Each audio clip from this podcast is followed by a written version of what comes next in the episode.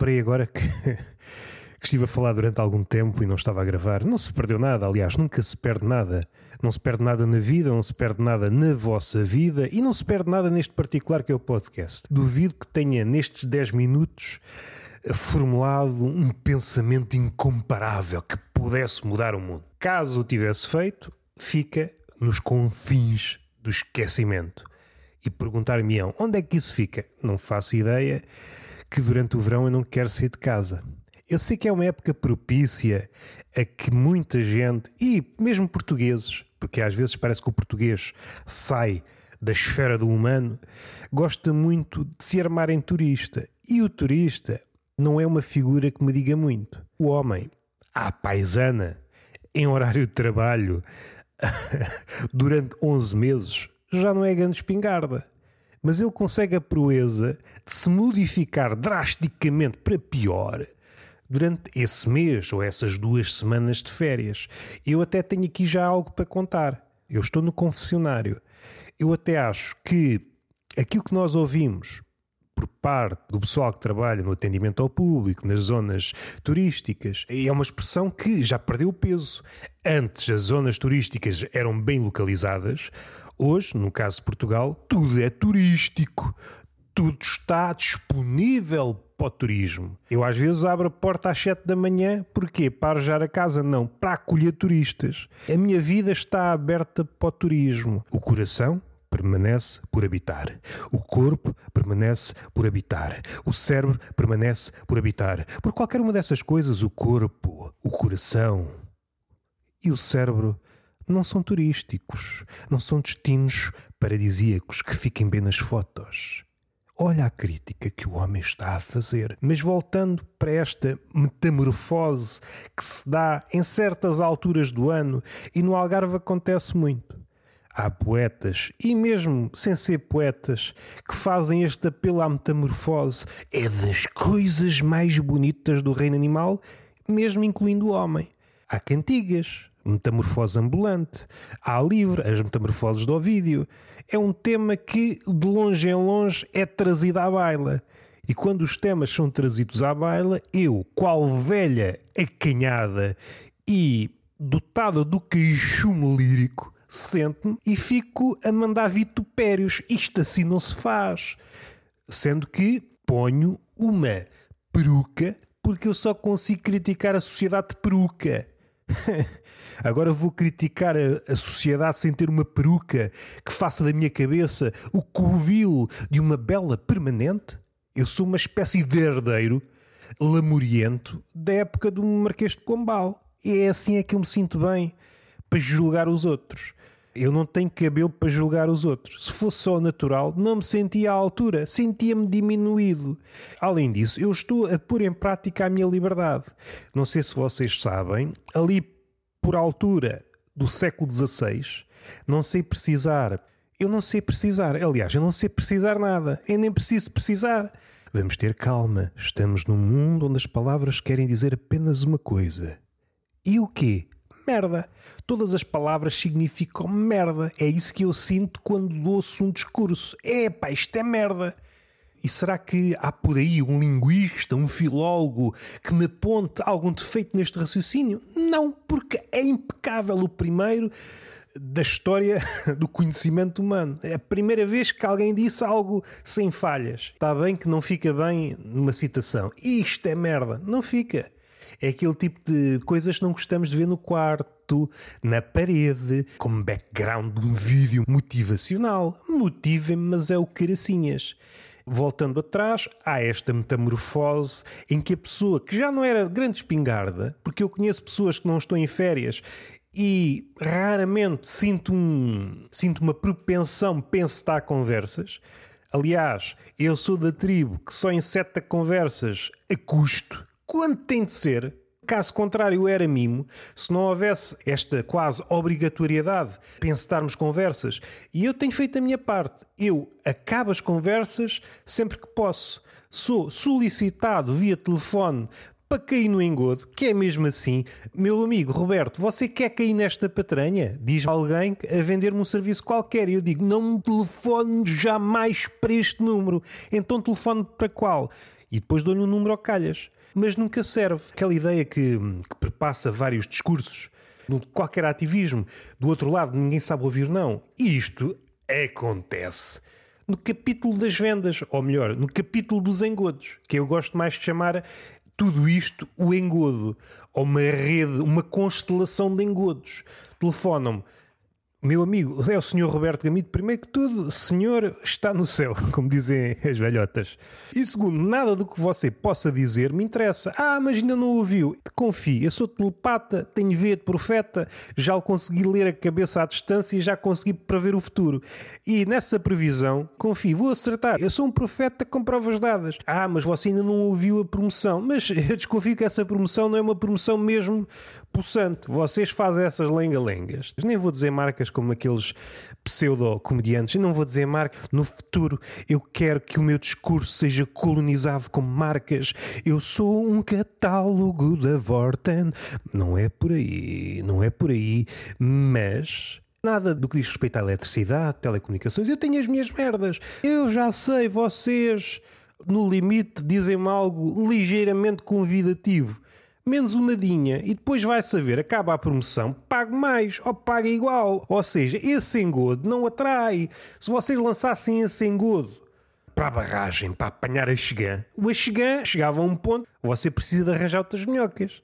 Eu já sei a cantiga da minhoca, você não me leva, não me leva do mar para a morte com essa cantiga, arranja uma melhor. E ficam todos indignados, como não houvesse a oportunidade de dizer que não. Então agora não posso dizer que não. Aliás, eu digo que não uma, duas, três vezes, em repetidas chamadas, até trocam de pessoas e depois dá a volta, volta à mesma pessoa na quinta chamada. Minha amiga, eu vou ter que ser rude. Eu até faço um prelúdio. Antes de ser rude, digo que vou ser rude. Prepare-se que agora sai rudeza. Eu vou ser áspero. Vou utilizar eh, palavrões. Eu vou enfurecer-me. Ah, não faça isso, não faça isso, caralhinho que a foda.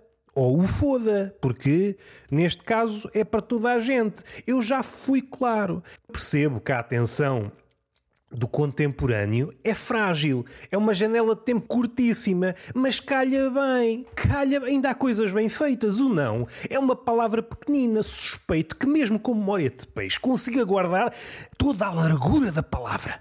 Não. O que é que ele disse? Não. Não. E eu faço questão de afinar a voz, ser hum, possuído pelo espírito de Pavarotti para dizer um não. Não. Não.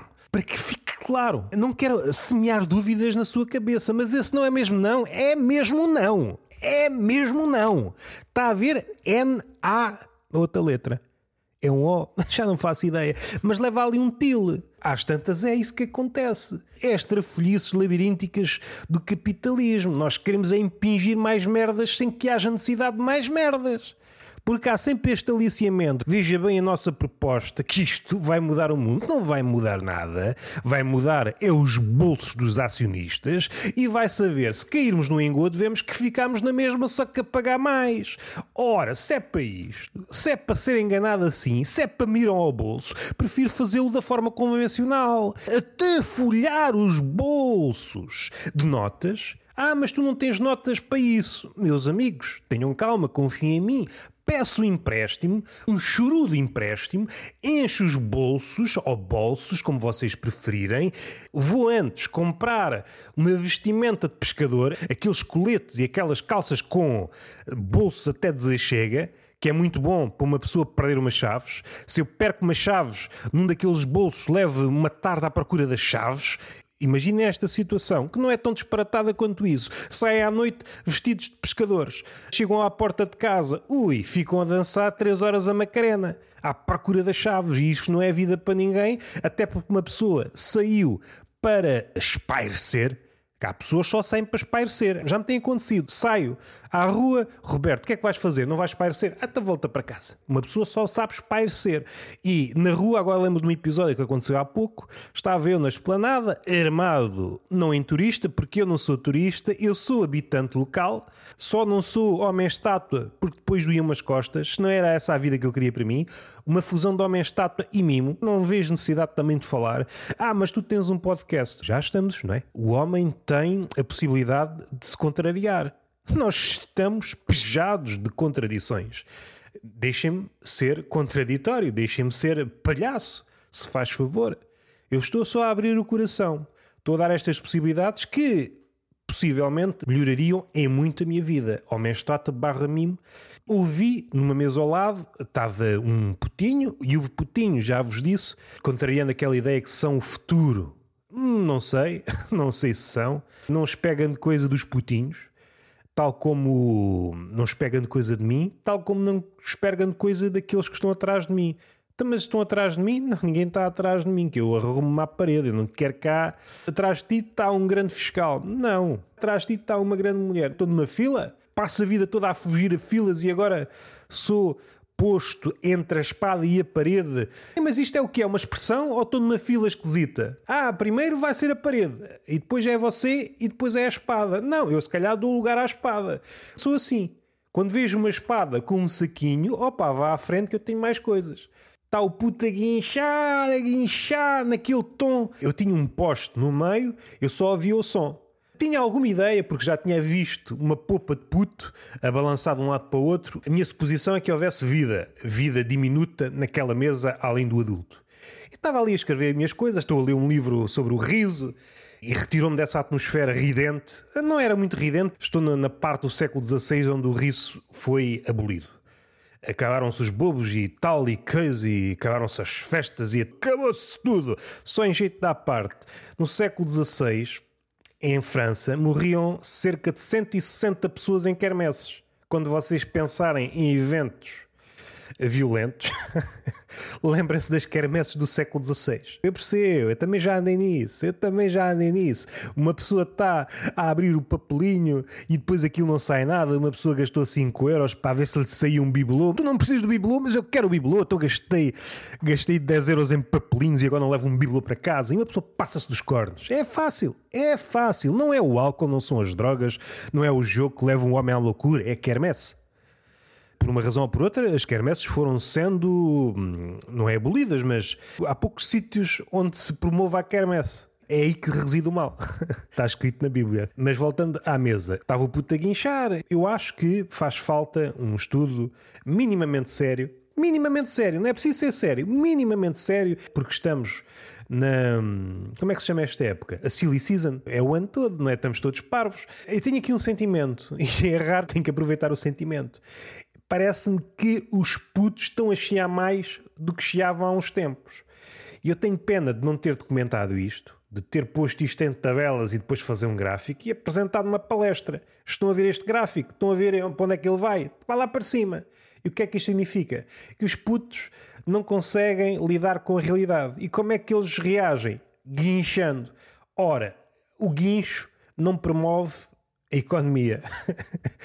Se Portugal está como está, é devido ao guincho dos catraios, dos gaiatos. E alguém diz: Isto tem algum suporte científico? Oh, meu amigo, não faça falar que eu começo a chorar. E acaba-se aqui a economia portuguesa.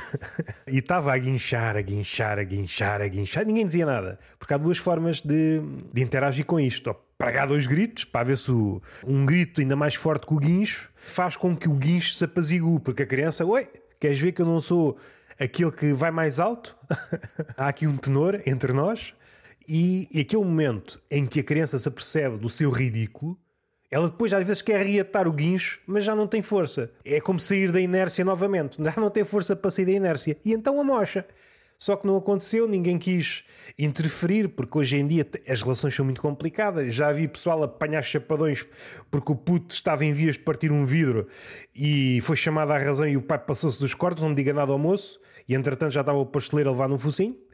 Uh, dois quecos e um pastel de nata e ficou por conta da casa. Entretanto, o pai com um cigarro, magicamente, que eu nunca consegui fazer isso, também não fumo, mas se fumasse, suspeito não conseguiria fazer, que é mesmo na pontinha dos lábios, colado com cuspo, e ele ao falar, o cigarro vai para cima e para baixo. É engraçado porque há dias vi uma pessoa, um vendedor de perfumes, a fazer exatamente a mesma coisa, e eu não conseguia não conseguia tirar o olhar desse espetáculo. Ele a querer vender-me perfumes uh, contrafeitos, isto é a melhor coisa, não sei o quê, não sei o quê, não quero, não sei. Eu não sou o público disso. Como é que não é o público disso? Eu, eu cheiro mal dia e noite, eu não quero perfumes, eu sou asmático, eu quero é morrer cedo. a bailar de um lado para o outro. Pá, isto é mágico. Façam uma hora disto que eu pago bilhete. Hoje vi a mesma coisa, aplicada a um pai. Não tinha espetacularidade, porque o pai só lançava monossílabos. É o que acontece muito a certos adultos quando têm filhos. Pai aos 40 e tais, alguns aos 50 começam só a falar por monossílabos, porque já não têm força para mais. As crianças sugam a força e, entretanto, é só monossílabos. Parece que estão sempre a soltar palavras. Sim, não, talvez. É o que eles conseguem dizer. Mas, entretanto, o puto não se calava e o pai sai-se com esta. Vê lá se te calas que eu quero ouvir os pássaros fez-me sair da minha bolha, onde eu estava a escrever e a ler. Pá, temos aqui poeta. Eu venho para aqui para espairecer, penso ao pai, quero ouvir os pássaros, piu, piu, piu, piu, piu, piu, piu, piu, piu, piu, piu, beber a minha, ver uns decotes, e tu estragas-me a atmosfera? A tonda pagaram quase 2 euros por um café e uma água, e tu fodes-me a atmosfera, saímos de casa põe-te cuspo no cabelo, como alguns pais fazem. A meio do caminho percebem que o puto está despenteado e não temos aqui nada cuspo na popa. Fui vítima disso. Fui vítima disso quando era pequeno e ficaram traumas do cuspo na popa. Até eu acho que foi por isso que o cabelo caiu. Aqui da frente tem pouco cabelo, foi mesmo por isso. O cabelo, não, não estou para isto. para que isto não volte a acontecer, decido já cair. Como dizia um youtuber. E é assim que a gente se mantém. O que é que me apraz dizer? Nada. O que é que eu tenho estado a ler? Estou a ler novamente o Rabelais, a versão vá integral, primeiro volume, que inclui o primeiro, segundo e terceiro livro. Se a não falha, são cinco. Há de ser o segundo volume. Estou quase no fim. Já tinha lido a, a versão abreviada A Anomalia Poética, da Silvina. Li um livro do Fernando Madureira. O que é que eu li mais? Ah, li o Micromegas. Lê-se bem. Ah, isto lê-se bem, como se costuma dizer, e depois vai saber, é só merda. Um senhor que dispensa apresentações, pelo menos no seu século, hoje se calhar precisa novamente delas, o senhor Voltaire.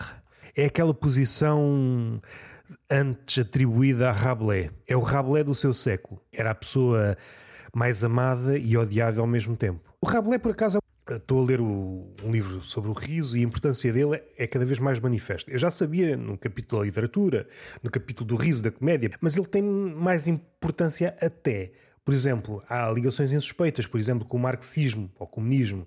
Uh, aquela ideia de juntar tudo, juntar todos aqueles que andam aos montes, uh, começou em Rabelais. Marcou o fim de uma época, da Idade Média e o início de outra. O início de uma repressão que ia durar até para ao século XVIII o riso foi sendo mal visto, até ao ponto de ser proibido. E o riso era apenas o riso e às tantas é tudo. É festas, é só esta festa. Entretanto, era tudo. Era festas, era sonetos. Chegou um ponto que não se podia fazer nada.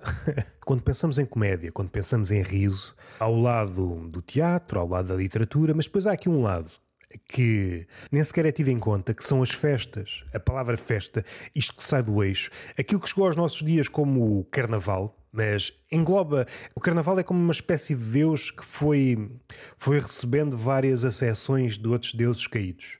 Aquilo que aconteceu talvez com Jesus, que é uma mescla de várias, várias coisas que foi apanhando aqui e ali. E chegou a nós com o Carnaval, mas havia a festa do asno, a festa dos bobos, a festa do inocente, e depois havia títulos dentro dessas festas que eram deliciosos. Havia o príncipe. Qual era a palavra? Epá, não sei se era da estupenda folia. O título era mais ou menos este: era O Príncipe da Folia. Este tipo de títulos muito engraçados. Este lado da festa, que vai buscar ao início do humor, início da comédia, antes de ser formalizada enquanto arte, este lado indomável, selvagem, vem daí. Está feito o episódio. Entretanto, saiu um episódio com a Joana Gama no Tortulia de Mentirosos. Podem ouvir, ficou fixe. E até à próxima. Beijinho na boca e palmada no rabinho.